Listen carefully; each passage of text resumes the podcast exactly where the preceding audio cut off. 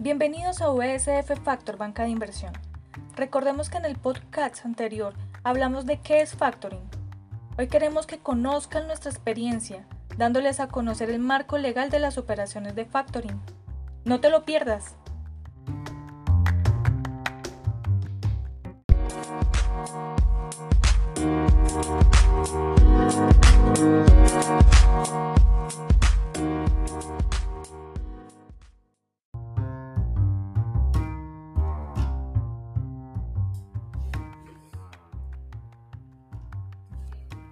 Hola amigos, en el podcast anterior vimos qué es factoring y básicamente podemos concluir que factoring es una moderna alternativa de financiación para obtener capital de trabajo a través del cual las empresas pueden transformar en efectivo las cuentas por cobrar de sus negocios, ya sean bienes o servicios.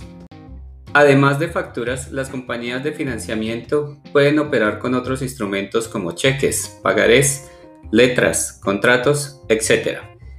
En el capítulo de hoy veremos cuál es el marco regulatorio de estas operaciones de factoring.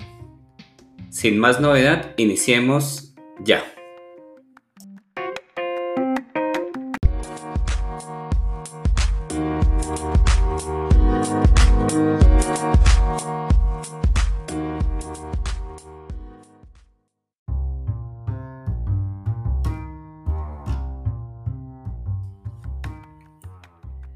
Después de la crisis vivida por el país entre los años 1998 y 1999, se empieza a evidenciar el auge de las llamadas MIPYME como una solución a la falta de una fuente de ingresos estables.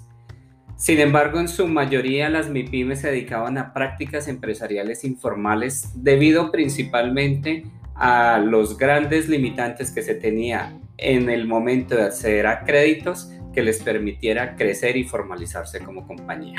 Se les exigían muchos requisitos difíciles de satisfacer, incluyendo garantías, documentación, procesos, etc. Y básicamente las condiciones de crédito no se ajustaban a la realidad del país y a las condiciones que tenían establecidas estas MIPYME. Esta situación es la que inicia el impulso de la utilización de factoring como mecanismo de financiación, ya que se entienden que las condiciones del país lo requieren. Sin embargo, durante este periodo y hasta el año 2000, el gobierno básicamente centra sus esfuerzos en la estabilización de la inversión y el gasto público, dejando de lado completamente al sector privado. No es sino a partir del año 2003 donde el gobierno comienza a ver a las MIPYME como una figura empresarial con un potencial de explotación importante que ayudaría a la estabilización económica del país. Por eso en el COMPES del año 2007 se identifica a las microempresas y a las pymes como actores estratégicos en el crecimiento de la economía necesarios para la transformación del aparato productivo nacional y el mejoramiento de la posición competitiva del país. Y recomiendan el factoring como una fuente de financiación. Para lograrlo, proponen estudiar los cambios regulatorios necesarios para fomentar el, uso del factoring con el objetivo de facilitar a las microempresas y pymes la obtención de liquidez inmediata y mejorar su flujo de caja permanente. Sin embargo, solamente es hasta el 2008 donde el gobierno inicia la formalización del factoring como medio de financiación a través de la Ley 1231 o también conocida como Ley de Factoring, en la cual se unifica la factura como título valor y como mecanismo de financiación para el micro, pequeño y mediano empresario.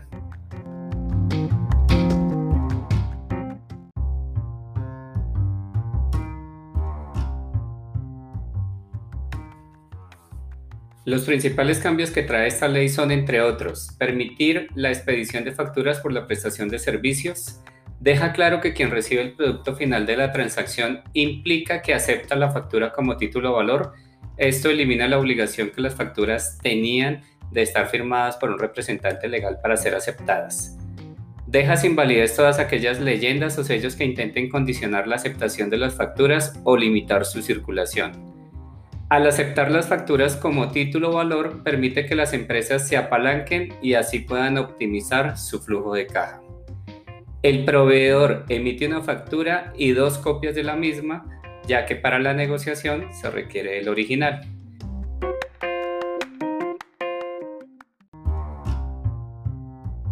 Las facturas pueden ser vendidas a una entidad financiera o a una empresa de factoring solo con el endoso de las mismas.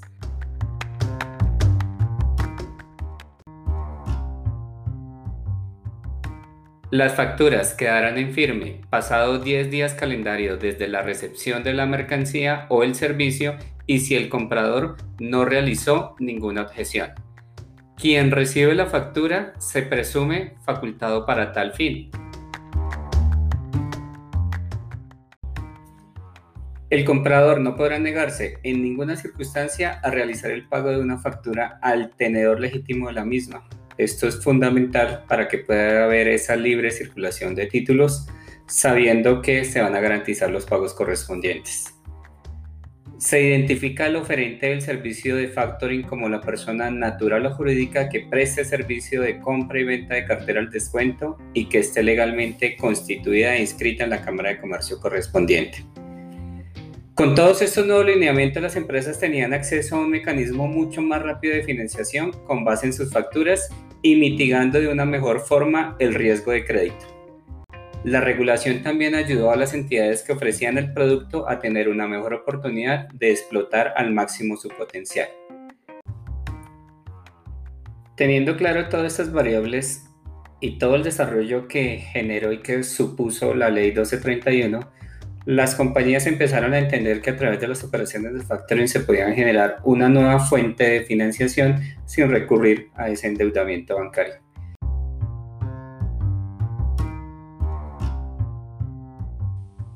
Es así como hoy las compañías utilizan esta figura para generar la liquidez que requieren.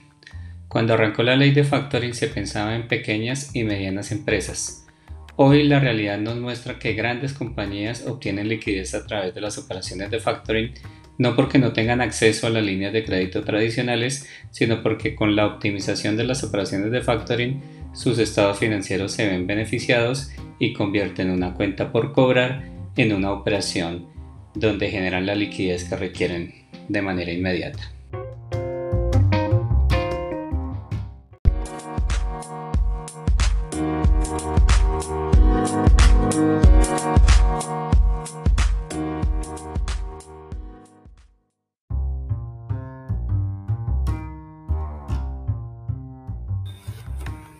Como hemos visto hasta acá, la ley 1231 del 2008 generó todo el marco legal relacionado con las operaciones de factoring y posterior a ello se empezaron a generar una serie de decretos reglamentarios que nos permiten optimizar los alcances que tuvo la ley 1231. El decreto más reconocido en las operaciones de factoring es el 3327 de 2009, donde sigue dándole esa consolidación al marco legal establecido a través de la ley de factoring y sigue generando los espacios necesarios para que las facturas puedan tener esa circulación. Dentro de algunos aspectos importantes dice, por ejemplo, que no podrá librarse una factura sobre un bien o un servicio o un hecho que no se haya presentado. Que las facturas, si no cumplen los requisitos establecidos en el Código de Comercio, no podrán ser elevados a título o valor, pero podrán mantener, obviamente, la calidad de factura para ser cobrada.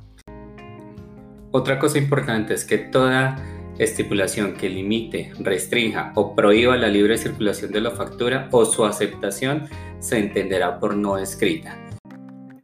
Y dentro de todo este desarrollo del marco legal que el Estado ha querido brindar a las operaciones de factoring, además del decreto 3327 de 2009, está el artículo 772 del decreto 410 de 1971, que es lo que nosotros conocemos como el Código de Comercio, la ley 1430 del 29 de diciembre de 2010, el decreto 660 del 10 de marzo del 2011, el decreto 2669 de 2012, que fue modificado por la ley 1676 de 2013, el decreto 1219 de 2014, el decreto 1074 de 2015, el artículo 89 de la ley 1676, el decreto 4350 de 2006, la sentencia C-882 de noviembre 19 de 2014 establecida por la Corte Constitucional y conceptos emitidos por la Superintendencia Financiera y Superintendencia de Sociedades. Todas estas normas, estos decretos, estas sentencias, estos artículos sumados nos permiten hoy tener una operación de factoring completamente regulada, donde efectivamente están establecidas de manera clara todas las condiciones de la operación y en la medida que se cumplan, pues efectivamente se puede desarrollar una operación de factoring adecuada y en la medida que hayan situaciones que no se cumplan dentro de esta serie de decretos, leyes y sentencias, pues efectivamente la factura sigue siendo una factura la cual puede ser cobrada, pero no podrá ser elevada a título valor.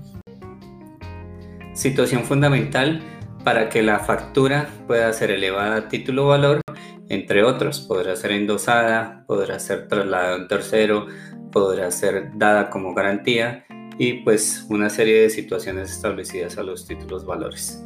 En este sentido, quiero dejarles hoy todo este marco regulatorio para que amplíen ustedes sus investigaciones, para que los conozcan con más detalle y les permitan, por supuesto, entender que las operaciones de factoring en Colombia hoy están completamente desarrolladas y hoy son un modelo de generación de capital para estas compañías que buscan esta liquidez y por el otro lado es un modelo de inversión para las personas que tienen excedentes de liquidez y que quieren financiar ese tipo de compañías.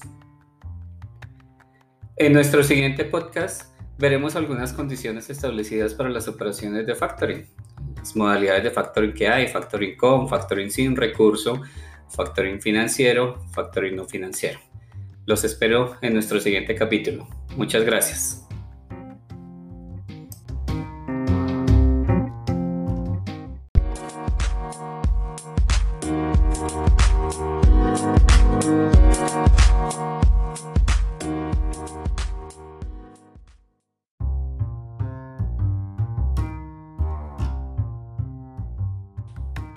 Recuerden, ahorrar no es solo guardar, sino saber gastar. Es todo por hoy. Muchas gracias por tu compañía y síguenos acompañando la próxima semana con el tema Factoring con recurso y Factoring sin recurso. Te esperamos.